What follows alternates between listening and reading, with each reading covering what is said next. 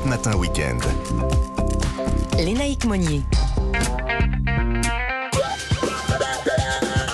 Mathieu Altermen est arrivé en studio avec un œil un peu coquin ce matin. On va vous expliquer euh, pourquoi. Bonjour Mathieu. Bonjour. On va parler de la parution euh, du livre photo, de photos inédites du frère de Jane Birkin, Andrew, intitulé Serge Gainsbourg et Jane Birkin, l'album de famille Bah, c'est un événement puisque nous pensions tout connaître du couple de légende hein, qui s'est fréquemment offert aux photographes entre 1968 et 1980, le tout dans un doux parfum de scandale.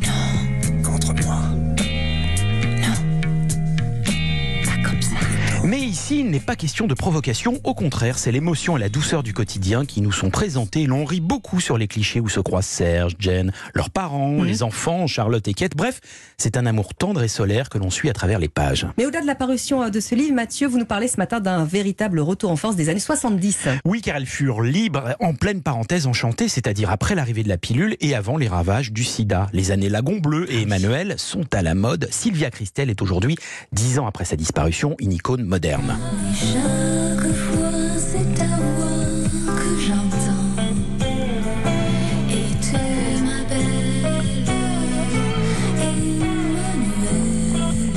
Et l'on parle même d'un remake du film culte à venir avec Léa Seydoux. Ah ouais, incroyable. Alors c'est pas qu'une histoire de souvenirs vintage, hein, purement euh, nostalgique, comme vous adorez ça, Mathieu. Les années 68-80 sont dans le monde de 2022. Et comment la série événement Les Papillons Noirs revient en force sur cette époque par le son et l'image.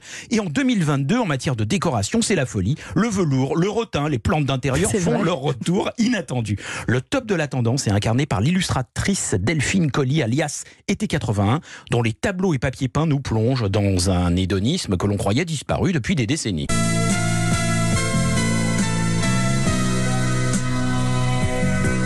C'est le retour d'un érotisme chic, élégant.